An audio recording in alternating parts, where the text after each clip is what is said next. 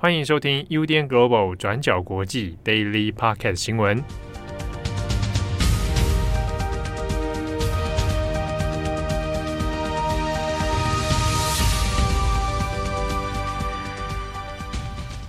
Hello，大家好，欢迎收听 UDN Global 转角国际 Daily Podcast 新闻。我是编辑七号，我是编辑惠仪。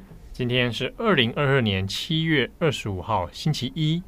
今天星期一有这个万安演习，对，好，所以配合这个演习呢，我们今天录音的场所是一个类似像防空洞一样的地方，平常就在这边，好不好？哦，这样子啊，啊，这个类防空洞的地方，这里这个录音室有防空洞的效果吗？嗯、呃，但是看起来 有点老鼠的痕迹，对，有老鼠的痕迹，然后是一个黑暗的密室，诶，算密室吗？对，还有破掉的乖乖。天哪，越你越讲越像废墟，越来越奇怪。大家会不会觉得我们到底在哪里录音啊？对呀、啊，啊，是某一个单位的影音部门。哈，好，OK。那今天二十五号，我们来更新几则重大的国际新闻。第一条，我们先来看一下梵蒂冈教宗方济各。教宗方济各呢，从七月二十四号开始哦，展开为期六天的加拿大访问之旅。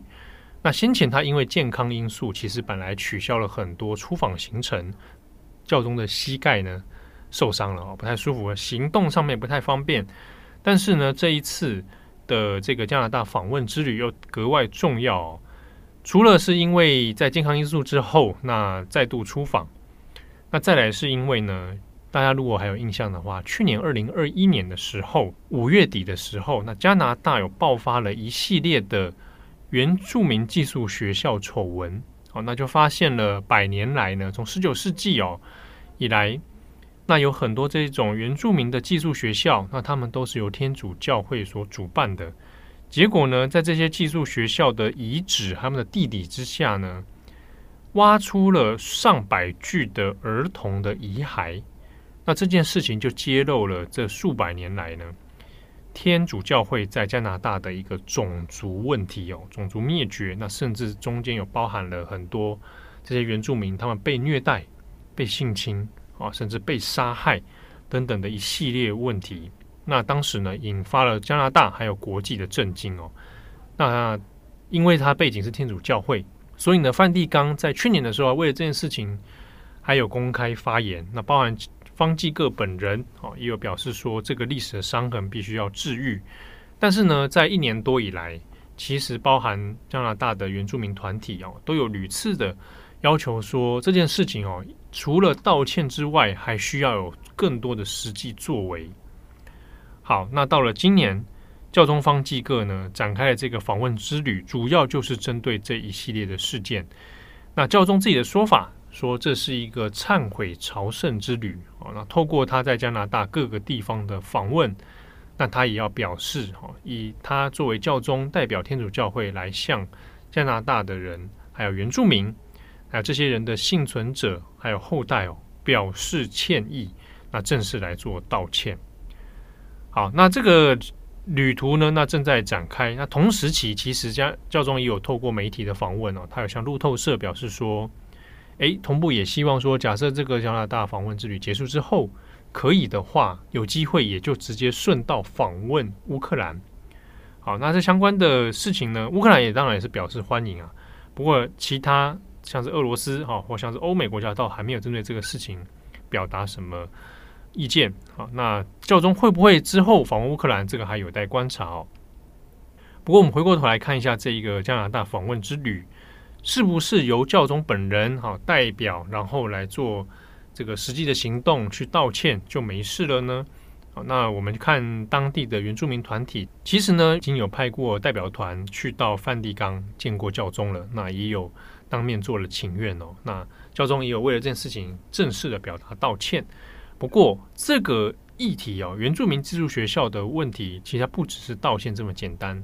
它最困难的呢，是在于历史真相的解明。所以呢，像是加拿大政府，还有加拿大的原住民团体，他们很多人也是主张是说，这个历史真相必须要完全的公开。可是你要公开这个历史真相，你就包含所有档案资料的调查。那甚至是说，因为有好几个学校的遗址都有发现遗骸，可是这些遗骸没有办法确定谁是谁哦。所以呢。包括真相的解明，然后后续幸存者后代的赔偿处理啊、转型正义等等，那其实是需要很漫长的时间来处理的。那加上天主教会除了道歉之外，具体上应该要给予什么样的支持？哈，可能会是资金上的支持，那也有可能必须要协助公开档案内容。啊，比如说教会是不是持有一些过去的资料？啊，那能够来做一个公开的解密哦。好，那目前为止，除了教宗的这个实际的朝圣之旅之外，那天主教会还有没有不可能再做的更多？好，那还有待观察。好，那下一则新闻，我们来看一下马斯克。马斯克今天的这一则新闻是直接出现在《华尔街日报》的头条上面哦。那简单来说，就是这个全球首富马斯克跟他的好朋友，也就是 Google 的共同创办人布林的妻子短暂外遇，那最后呢，导致两人的友情破裂。那在《华尔街日报》的报道里面，就简单梳理了马斯克跟布林两个人过去的交情以及外遇事件的简单经过。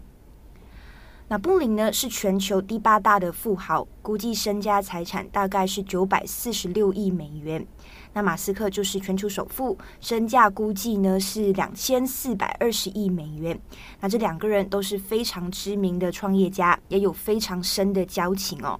像是在二零零八年的金融海啸，马斯克经营的特斯拉就出现难以增产的问题。那在当时候，布林呢就资助了马斯克大概五十万的美元。后来，在二零一五年，特斯拉推出了这个电动运动修理车 Model X，那马斯克就把第一批的其中一辆车送给了布林。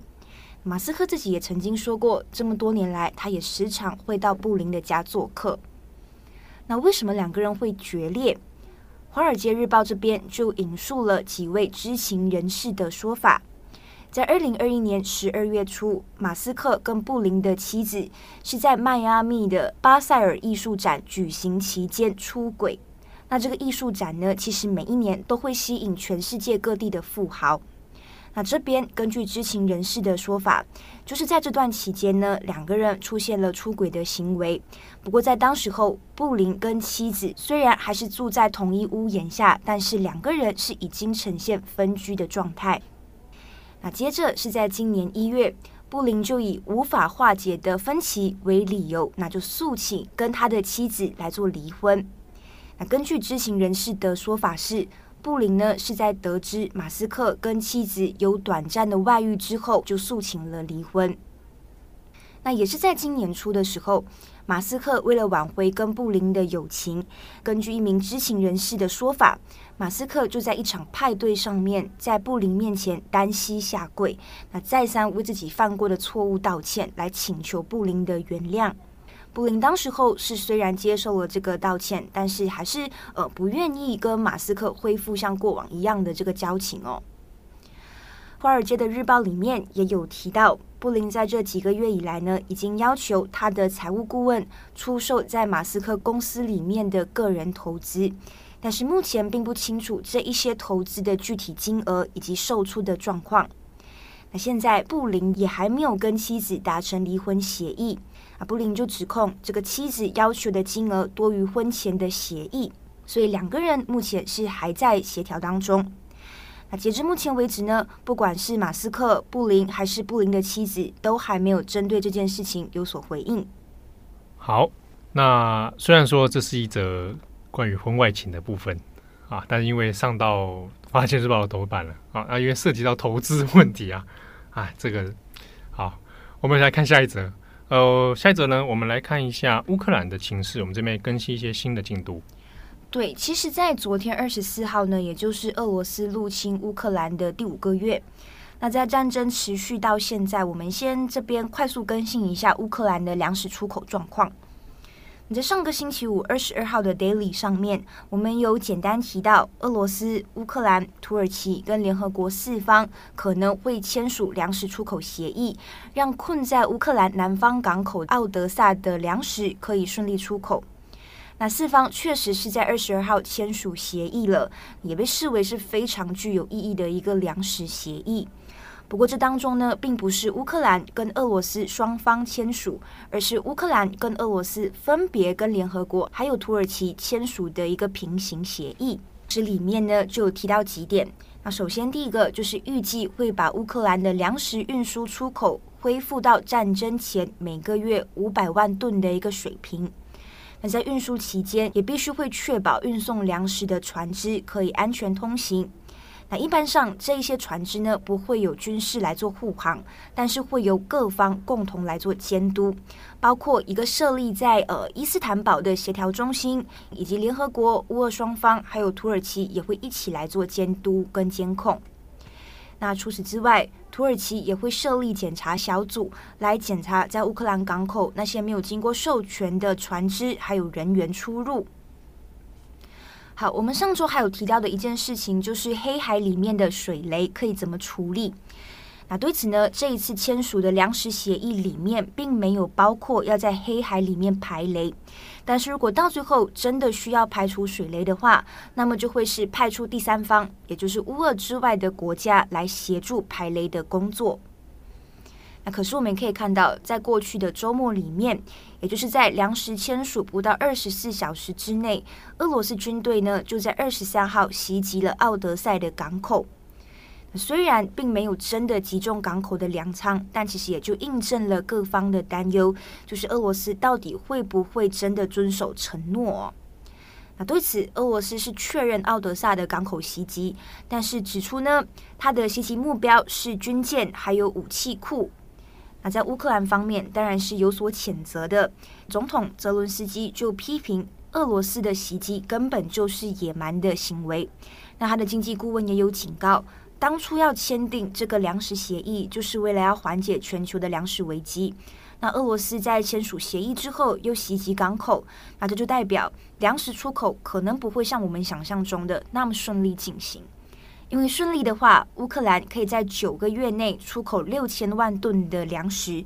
但如果港口的运营中断，也就是中间真的发生了什么袭击事件，或者是有什么冲突的话，则需要长达二十四个月，也就是一年的时间，才可以把这六千万吨的粮食顺利出口。好，那最后一则新闻，我们来看一下中国。中国呢，在南京有一座寺庙，叫做玄奘寺。可能上个礼拜大家有注意到一个新闻哦。好，这个玄奘寺呢，它是位于南京九华山公园。那出了什么争议呢？是寺庙里面有一些供奉的牌位。啊，那在上个星期的时候，就有人发现说，哎，有个照片就流出来，说在玄奘寺地下的这个供奉牌位里面，赫然发现牌位中的名字哦，有五个人，日本人的名字。然后这五个人一查，都是跟南京大屠杀有关的日本军人。那这个照片流出之后呢，在中国的微博啊、微信啊、社群上面，引发了非常大的震动，演变成了新闻事件哦。那甚至是要要求彻查这个牌位为什么会被供奉出来啊？是玄奘寺庙方的主张呢，还是说谁做了这件事情？那你偏偏又是在南京这里啊，南京的玄奘寺，那所以当然就会引发了中国民众的这个民族情感啊，很激烈的这个反弹。那事件呢，到了今天七月二十五号啊，那中国各方面的讨论啊，进一步的结果也出来了。那整个事情其实发展的相当戏剧化哦。现在呢是已经知道说是谁去做这个供奉哦，那这个供奉人的署名叫做吴阿平。好，那这个吴阿平呢，其实以前哦，从二零一九年的时候，他有在其他的一个五台山的寺庙里面当过居士。那其实呢，他是在二零一七年的时候去到这个玄奘寺，然后来要求做这个供奉牌位。好，那我们这边稍微爬梳一下，目前中国的相关调查，会讲调查是因为这件事情已经被上升到了刑事的。这个范围里面去，那甚至是说，那要先要把这个吴阿平哦，可能会要依法处置。可是到底怎么来处置他啊、哦？那怎么样以依法办理他？那这个是后续的一些其他问题。那我们先看一下吴阿平怎么会有一个供奉这个南京大屠杀的战犯问题哦。那吴阿平自己呢，他是一九九零年出生的啊。那他本来呢是福建晋江人啊，后来曾经短暂的在北京求学过，那也在南京呢的一个医院里面当过护理工作。那二零一七年的十二月十八号，他到了南京的玄奘寺，那去到这个寺里面呢，要求说他要供奉这几个牌位哦。他供奉的牌位其实总共有六个，这六个呢分别是松井石根、田中君吉。谷寿夫、野田义、向井敏明，那这这几个名字是日本人名字，但还有一个他写的叫华群，哦，华是中华的华，群体的群，这个呢其实是一个美国人哦，这个后续我们再来讲。那这六个名单，那一开始寺庙问他说，那他是他们是谁？那吴阿平只有说这是我的朋友哦，那就这个帮他供奉了，那他也是要花一笔钱哦。这个牌位呢是每年要一百元人民币，好，那如果供奉五年的话，那收费就是三千元哦。那这个吴阿平呢，供奉的年数是从二零一八到二零二二，那是在二零二二年的二月底的时候呢，有一个女性众，她就到了玄奘寺的这个地藏殿里面，那去找这个供奉的牌位，好，那无意间发现了这个这几个名单，所以呢，这一位女性众呢，她就打这个。名单哦，去质问妙方。那一开始呢，玄奘寺的住持哦，传一法师还说这个东西不可以外，千万不可以外漏啊，不可以外泄出去啊，严禁外传。那这个事情就不了了之了。那一直到七月二十一号，就有其他人把这个照片呢、哦、公布到这个社群平台上面，所以就引发了轩然大波，那甚至变成一个新闻事件了、哦。好，那现在呢？这位吴阿平，那他已经被拘提哦，他被拘提起来，那甚至还接受了媒体访问，就表达说他非常非常的后悔，如何如何。那为什么他要去供奉这几个名单呢？据他本人的说法是说，自从他到了南京之后呢，他去了解了一段这段这个所谓的侵华日军战犯的历史。好，那也当然就包括这个南京大屠杀的问题。那知道了他们这些人的罪行之后呢，他心中产生了一些心理阴影，而且他常年来被这个阴影所折磨，他可能开始做噩梦，他开始失眠。后来呢，他接触到了佛教，所以他就希望说，是不是来供奉他们的牌位，来化解这个冤仇？好，所以他的说法是说，解冤释结，脱离苦难。他以这个想法为动机呢，所以才去做了这个。牌位供奉，那现在他接受媒体访问的时候，他是说他这个想法，他他自己承认了哦，他说这个想法是错误的，我很后悔，不应该做这件事情。那在中国的舆论里面，就非常多的讨论，甚至谴责他说啊，你书还念了那么高，然后就还去做这种事情啊，不懂历史啊，然后这个这个不知道民族情感了。那甚至还有人跑去玄奘寺去泼漆，写红色的这个字哦，写三十万。意思是说，有三十万人在南京大屠杀中被日军残杀，那就对这个吴阿平呢，非常非常多极为羞辱跟苛刻的言论。好，那这边回过头来，我们看一下吴阿平所供奉的这六个名单里面有五个是日本人。好，那的确这五个人都是现实存在的，而且都是大日本帝国的陆军哦，而且呢，很多人几乎全部都是当时二战的乙级战犯。那其中呢，向井敏明、野田义。田中君吉他们当时是被送回到南京受审，然后处决的。好，那另外其他有一些人是在日本受审处决，然后后来因为有供奉到靖国神社里，所以也引发一些争议哦。好，那另外有讲到的这个华群，其实全名叫做魏华群，他呢是美国基督教会的传教士，那他是在中国传教。那之所以被填入进去，是因为他本人就是南京大屠杀的见证者之一，他写过一个魏华群日记，那就变成了后来研究南京大屠杀的一些重要史料之一哦。好，那像是有个蛮知名的作家张纯如，啊，张纯如写过关于南京大屠杀的一些历史还原啊，那其中一个很重要的资料来源就是魏华群。那魏华群后来他是返回美国，但是呢，在一九四一年的时候。他因为一些心理状况跟折磨，他也是自杀了。好，那所以根据吴阿平的说法，是因为魏华群这样的一个心理折磨，他也是觉得呃需要用个牌位来化解哦，所以呢才会在牌位上面也加上他的名字。好，那这个是玄奘寺的事件，那没有想到演变成后来啊，那在中国呢变成了一个上升到法律问题啊，上升到民族情感的问题。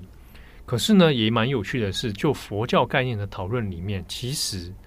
吴阿平的说法也不是全然是错的哦，就是呢，如果是就一个佛教的思考来看的话，那的确大家都是需要被拯救的人啊，需要来这个化解这些戾气啊、冤情的人啊，所以供奉一个牌位啊，那其实也未尝不可。那只是说，在中国这样的当前这样民族情感比较胜于理智的状态之下，那整件事情的讨论就很难去还原真相了。那另外就是吴阿平本人，呃，可能也有些精神方面的困扰跟痛苦哦。但是呢，现在也在新闻的讨论里面，哎，被打得这么惨，那恐怕呢，到底要如何去做这个吴阿平本人的一些个人关怀，或者是说新闻的解读哦？那现阶段看起来呢，都会以一个民族正义的胜利来做事件的结束了。好，那以上是今天的转角国际 Daily Podcast 新闻，感谢大家的收听。祝大家有美好的一天！我是编辑七号，我是编辑慧仪，我们下次见喽，拜拜，拜拜。